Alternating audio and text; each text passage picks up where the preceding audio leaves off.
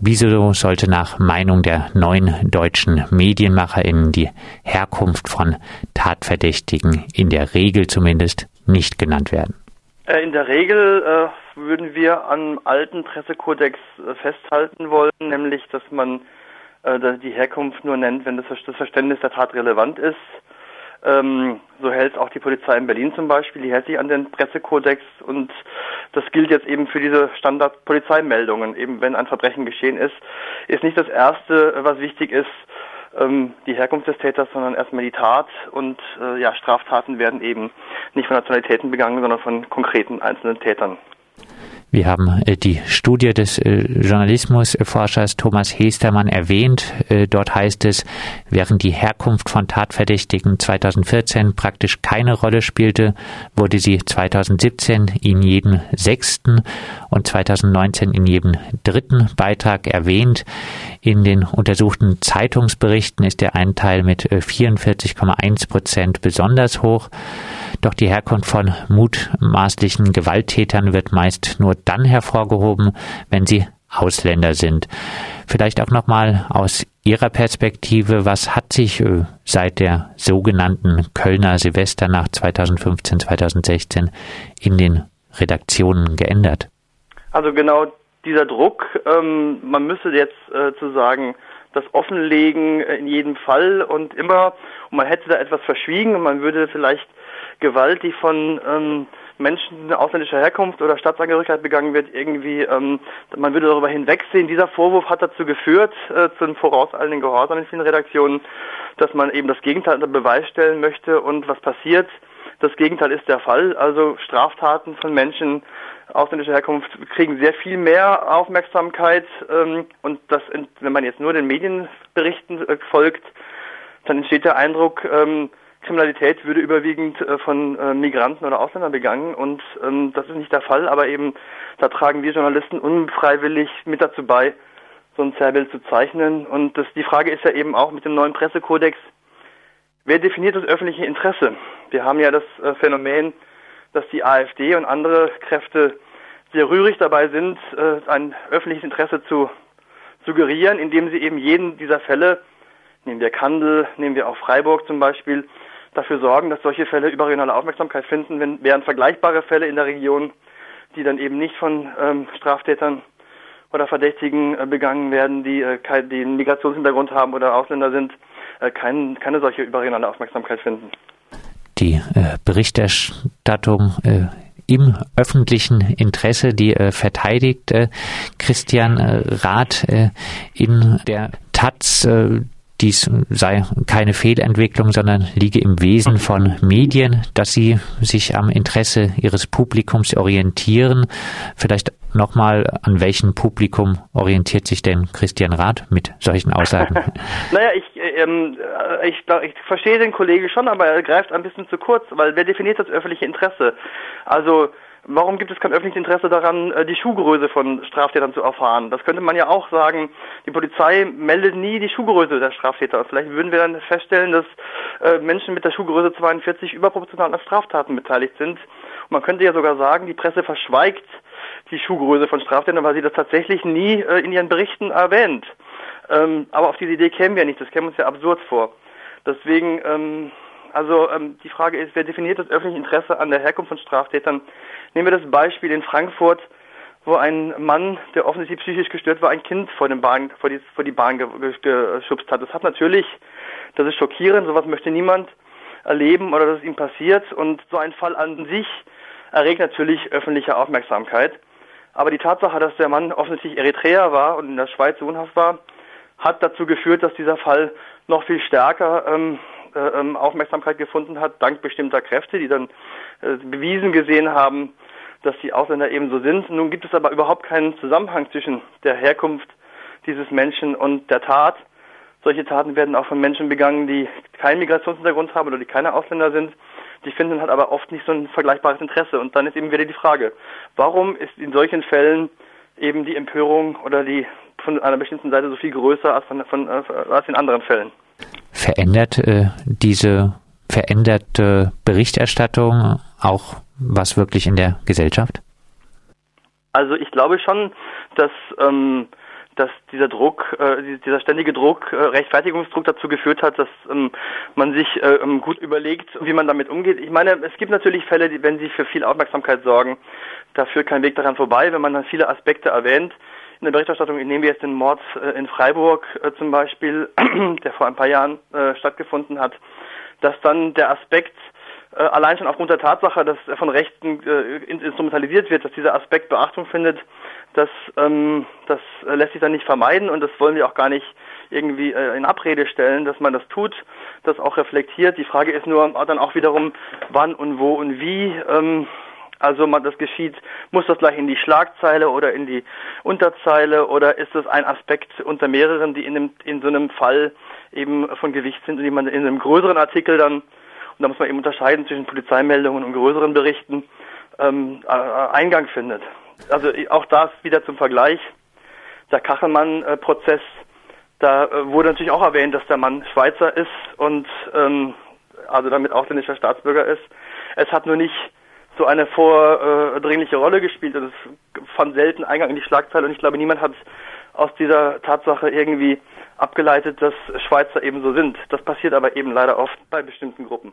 Christian Rath erklärt nun in der Tat die Forderung, die Herkunft von Tatverdächtigen in der Regel nicht zu nennen, würde das Narrativ der Rechten bedienen, also das Narrativ einer Lügen- oder auch Lückenpresse, die gezielt Straftaten von Ausländern verschweigt. Hat er recht? Naja, also dieses ähm, Vorurteil äh, oder diese Behauptung lässt sich, glaube ich, durch Fakten nicht widerlegen, weil die ist ziemlich faktenresistent. Also diese Behauptung wird sowieso ähm, ähm, wieder aller, aller ähm, Realität. Also wir haben ja diese Studie, die zeigt, äh, solche, solche Fälle finden überproportional viel Aufmerksamkeit. Man könnte umgekehrt sagen, die AfD verschweigt konsequent Gewalt von Menschen deutscher Herkunft.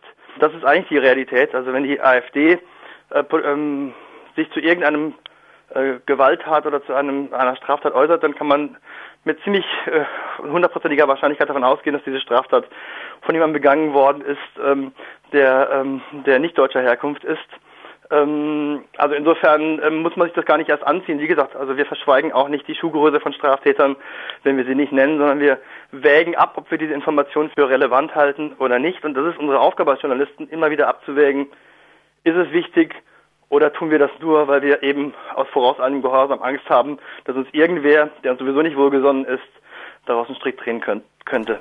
Selbst wenn Polizei und Medien diese Information äh, verweigern würden, so Rat äh, lasse sich die Diskussion nicht stoppen. Irgendwer rede doch einer der irgendwann redet doch einer der Beteiligten und die Herkunftsangabe lande sofort bei Facebook oder Twitter, die dabei seriöse Medien als Informationsquelle ersetzen und sogar noch glaubwürdiger erscheinen würden.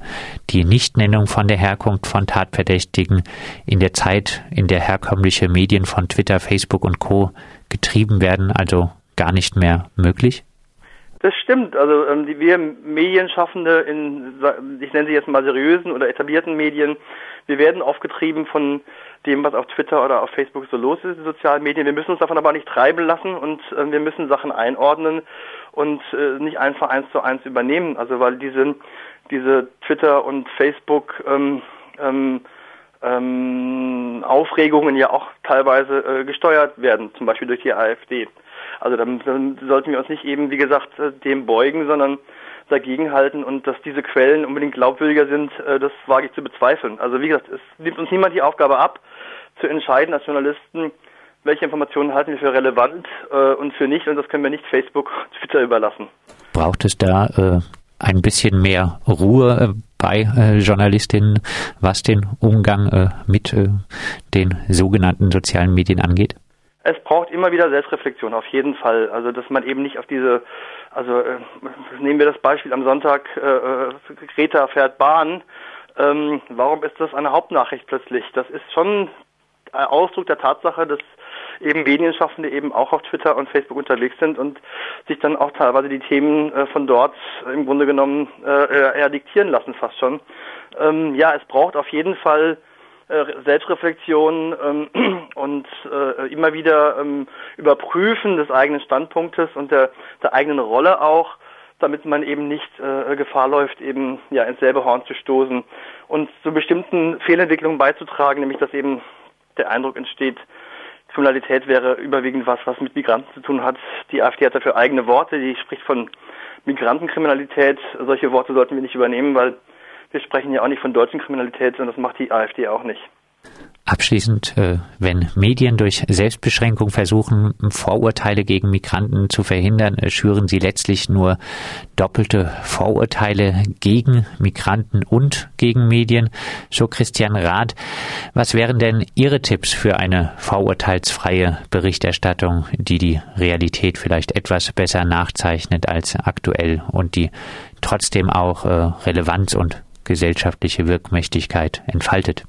Also erstens muss man eben über eben immer sorgfältig abwägen, welche welche Aspekte man wichtig findet und wie man sie gewichtet. Wie gesagt, ich sage ja, in einem Fall, der große Aufmerksamkeit findet, kommt man nicht umhin, äh, sich diesem der Tatsache zu widmen, wenn ein Täter ausländischer Herkunft ist. Allein schon die Tatsache, dass die AfD oder andere das aufgreifen, äh, zwingt einen dazu, sich äh, diesen Aspekt eben zu erwähnen und damit umzugehen. Wichtiger ist aber auch und warum eben gerade Migranten Organisationen zum Beispiel äh, da äh, sehr, äh, ähm, da sehr viel Wert darauf legen, auf einen sorgfältigen Umgang damit ist. Bestimmte Gruppen kommen in der Berichterstattung nur im negativen Kontext von Kriminalitätsberichterstattung vor. Musterbeispiel Sinti und Roma. Der Zentralrat der Sinti und Roma ist sehr bedacht darauf, dass der Pressekodex eingehalten wird, weil er Angst hat, dass die einzige, dass sozusagen, äh, wenn, wenn das immer wieder erwähnt wird, die Herkunft äh, und Sinti und Roma irgendwie immer in Zusammenhang mit Kriminalität in der Presse äh, ähm, auftauchen, dass das eine stigmatisierende Wirkung hat. Dafür gibt es ja auch historische Belege. Aufgabe der Presse wäre es vielleicht dann auch, wenn sie über Gruppen wie Sinti und Roma berichtet, vielleicht auch mal andere Aspekte herauszugreifen, als immer nur zu sagen, darauf ähm, ähm, unfreiwillig äh, zu sagen, das Bild äh, zu zeichnen, dass Sinti und Roma Kriminalität irgendwie ursächlich oder oder irgendwie zusammenhängen, sondern eben vielleicht andere Aspekte. Es gibt wirklich äh, vielfältige äh, Lebensweisen und vielfältige ähm, Formen äh, oder viele Menschen, die Sinti und Roma sind in Deutschland, die viele, viele Dinge machen, die aber als solche kaum in den Medien auftauchen. Also das ist eine Verantwortung von uns Medien, eben das ganze Bild zu zeichnen und eben nicht nur uns auf die negativen Aspekte zu konzentrieren und dann vielleicht ein Zerrbild zu zeichnen. Das sagt Daniel Bax, Journalist und aktiv bei den neuen deutschen Medienmacherinnen, einem Netzwerk, äh, das sich als Interessensvertretung für Medienschaffende mit Migrationsgeschichte versteht und für eine ausgewogene Berichterstattung eintritt, die das Einwanderungs Land Deutschland adäquat wiedergibt. Mit ihm haben wir darüber gesprochen, warum Medienschaffende die Herkunft von äh, Tatverdächtigen in der Regel äh, weiterhin wie nach dem alten äh, Pressekodex nicht nennen sollten und was die Folgen sind, wenn dies doch geschieht.